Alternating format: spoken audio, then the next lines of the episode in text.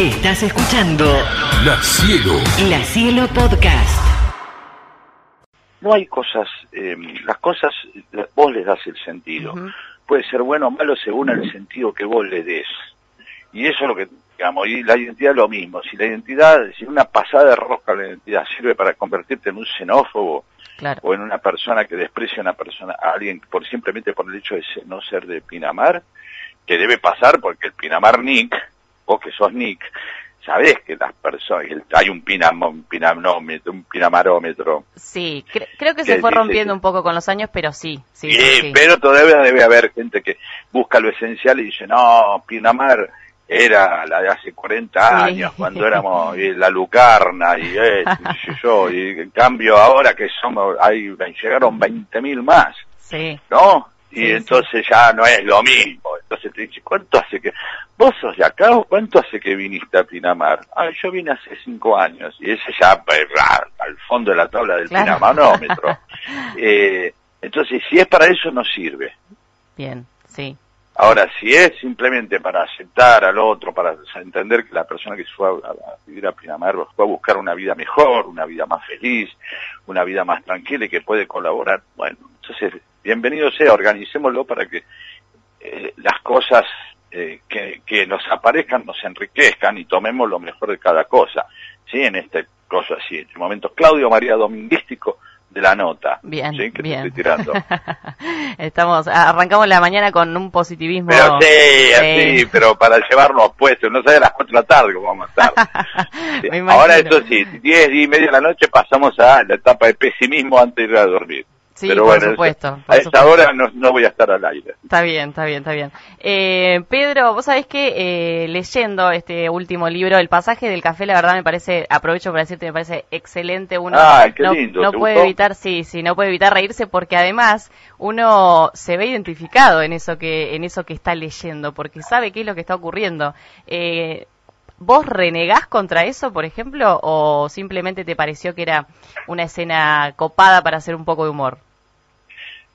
Yo no reniego ni, ni, a ver, lo que trato es de describir, después, viste, todo es subjetivo, lo que puedo renegar yo a otro le puede pasar, parecer fascinante, Hmm, ¿sí? Em, yo trato de tomar un, un lugar de observador, y sí, yo la mayoría de las cosas reniego, eh, porque tengo una formación hippie, sí, y, y así católica tercermundista, entonces tengo como una cosa donde vivo, viste, observando y renegando, pero todos son objetos que a mucha gente le hacen bien, le hacen, hacen feliz. A mí me parece que hay, lo que tenemos que ver es simplemente, eh, más allá de los prejuicios, ver exactamente en qué, qué cosas nos pueden eh, envolvernos a tal punto de olvidarnos de, de que existe otra per- otras personas en el mundo. Eh, cuando se pasa de rosca de egoísta, se pasa de rosca de fascinado por la eh, estupidez y ya desatiende a, a sus, primero a sus amigos, después a sus afectos en general y después a la humanidad en general, ahí es cuando uno se tiene que empezar a observar qué es lo que está haciendo. ¿Sí? Sí. Sí, para mí, ¿eh? Esto es una mirada. Mientras tanto, digamos, hay que tener un permiso y aceptarse y tener un permiso para el goce. Ahora ya cuando ese goce implica que tenés que cagarle la vida a otro, cuando tus bienes son los males del otro, y ahí es donde ya tenemos que entrar a sospechar de, de nuestras elecciones. A replantearnos, sí, totalmente. Eh, ¿Cómo es trabajar? Fue una mirada, te acabo de tener una, caso- una mirada católica ya de las cosas, ¿viste? Pasamos de Claudio Sí, María Domínguez sí. A, a un catolicismo de izquierda. Me encanta este este pasaje por absolutamente todas las religiones Vamos y los por otro lado ahora. sí. No, ¿cómo es trabajar? Vamos a un poco a lo que es la parte de los videos de Peter Capusotto que recién hablabas, que van a estar charlando. ¿Cómo es trabajar con Peter Capusotto? Yo me imagino que eso debe ser un descontrol, No. o sea, una desorganización total. A lo mejor nada que ver, pero da, da como toda esa, esa sensación y después con un producto final que Eh, sale eh, excelente. Es, es es bárbaro suponer que los demás piensen que vos te lo pasás divirtiéndote, porque eso es lo que fascina. sí, Pero bueno, hay días que no estás, eh, imagínate. Un día que tenés que ser profesional. Ser profesional es postergarse. sí, ¿sí? Cuando vos te plantás frente al micrófono, te tenés que poner una postura de lo que necesitan los demás. No nada más lo que te pasa a vos. Cada tanto uno expresa lo que piensa, lo que siente, pero si, si- es difícil que una persona todos los días tenga ganas de hacer radio con la misma intensidad y las mismas ganas y la misma alegría. los días que no tenés más ganas, que yo te postergas a vos y decís, no pienso en lo que soy yo, sino en lo que necesita el medio. ¿Entendés? Eso le, imagínate, le pasa imagínate un cirujano que está, está con poca onda para operar. No, tremendo. Claro, entonces tipo se posterga. En un momento dice, bueno, voy a ser una especie de hipócrita, voy a hacer lo que no, no lo que cómo me siento, sino lo que tengo que hacer. Claro. Entonces vos sos lo que necesita el otro, no lo que crees vos. El tipo necesita que le operen el apéndice, no, a ver si vos tenés ganas de operar un apéndice o no. Si te, si te dejó tu novia o si no, no llegas a pagar la luz. Exactamente, qué sé yo, es claro.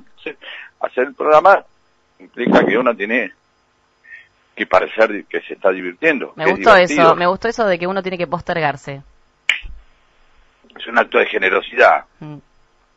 Sí, no de hipocresía. Sí, es un acto para que hacer para los demás. sí, sí, totalmente. Bueno, entonces Sí, hay, hay- días, digamos, que no son tan divertidos. Ah, no, por supuesto que no, es un plomazo. digo. Tenés una hora, una responsabilidad y lo haces como un laburo y sale bárbaro. Sí, totalmente. Y no, y no implica que eso que vos ves que está buenísimo, justamente te tocó un día que estabas bárbaro de ánimo, ni al revés. Mm. ¿Entendés? No tiene nada que ver, son dos cosas distintas. El producto final lo pudiste hacer un día con muy buena onda y otro día con una onda pésima y pudo haber sido muy bueno con cualquiera de los dos casos.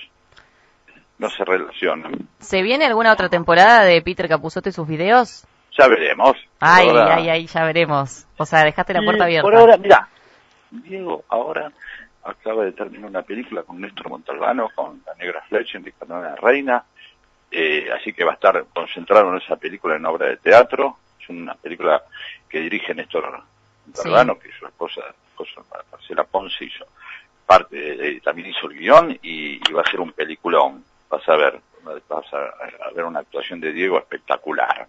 Bien. ¿Cómo era? Eh, Repetinos el nombre. No, la película todavía no, no, no sé si está el nombre de... Ah, ok, ok. No lo puedo repetir porque no te lo dije. Claro, no, pensé que me lo había perdido, perdón.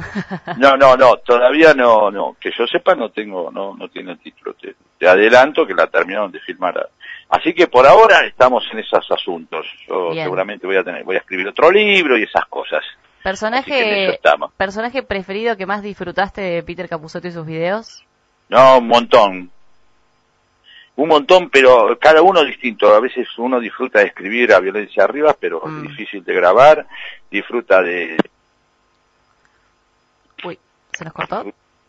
pensándolo, eh, pero qué sé yo, yo me divierto mucho con, con, con Juan Carlos Pelotudo, y Sí. por ahí Diego no sé si le divierte tanto hacerlo, pero yo me divertía, me divierto mucho cuando lo hacemos. A mí me Es- es encanta, personaje que me, claro, ¿a vos cuál te gusta? a mí me encanta, me gustan un montón. Eh, también, ¿no? Pero recién me acordaba el que no sabe mm, cantar las canciones en inglés y canta cualquier cosa.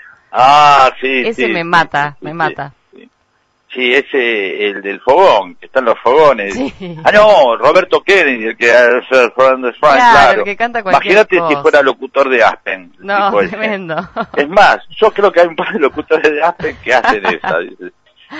Genesis, Fall Collins, Sí, eh, sí, eh, eh, este, eh, Estación Marina, La estación Marina.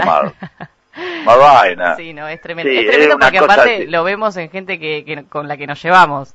Hay varios que son así. Y bueno, qué sé yo, pero es así. Mire, los, los españoles la tienen más clara, directamente pronuncian todo, lo, lo españolizan, ¿viste? Sí, sí. Agarra sí. y no dicen Starbucks, Starbucks, Sí, listo. Claro, directamente, se van a teniendo problemas, este, decimos cómo se pronuncia acá. Sí, En totalmente. cambio, siempre, a- a aventurarte a, la- a pronunciar en inglés es tú, ya siempre es una, una aven- aventurarte al papelón, ¿viste? Sí, por supuesto. Porque además, eh, si no sabes inglés, repetís de otro que escuchaste y por ahí ese también ya Ah, lo estaba sí, diciendo mal, así que se arma ensalada. Claro, terminás hablando un inglés de, de Ringueleto, de Tolosa, ¿no? Este, como, Ese ratoncito Pérez nunca nada esperes. Ah, se nos, se nos coló ahí le Peter Capusotto y sus videos. apareció de golpe, sí, ni me acordaba de de esa golpe. canción. Así que bueno. Bueno, que Pedro, recordarle a la gente, sí. hoy, 20 horas. Sí, 20 en- horas. En, en el centro... En la Sociedad de Fomento Vecinos de Valeria del Mar.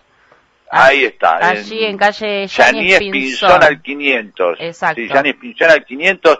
a tres cuadras de Espora, así que Bien. muévanse hasta ahí, que cerquita, Pedro, a las 20 nos vemos ahí. ¿Y estuviste recorriendo eh, con este ciclo de charlas toda la provincia de Buenos Aires?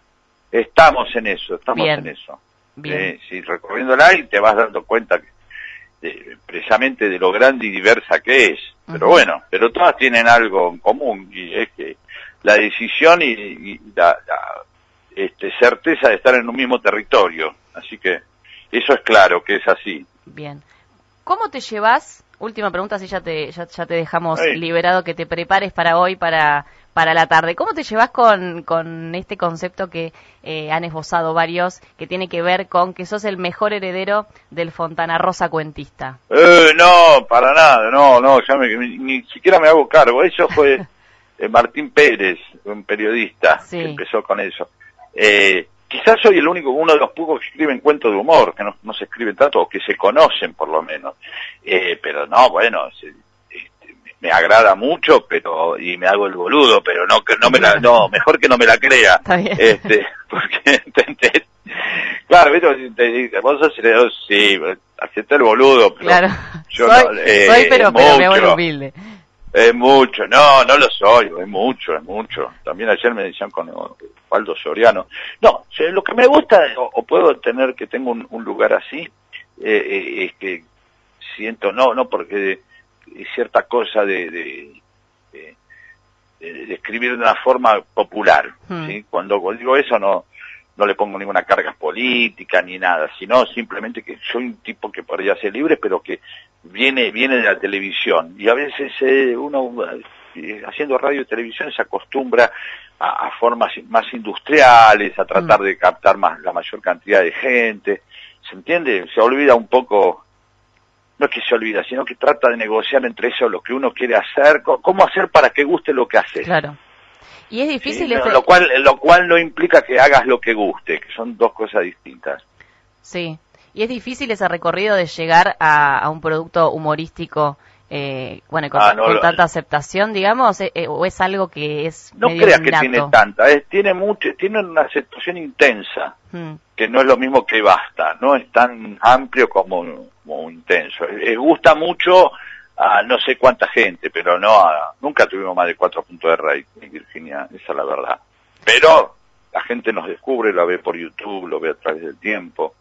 Sí, Este- quizás es, es un nicho más específico, pero que, que se ve muy muy identificado. Es, es- es muy leal, digamos. Sí, sí, sí, sí, siempre.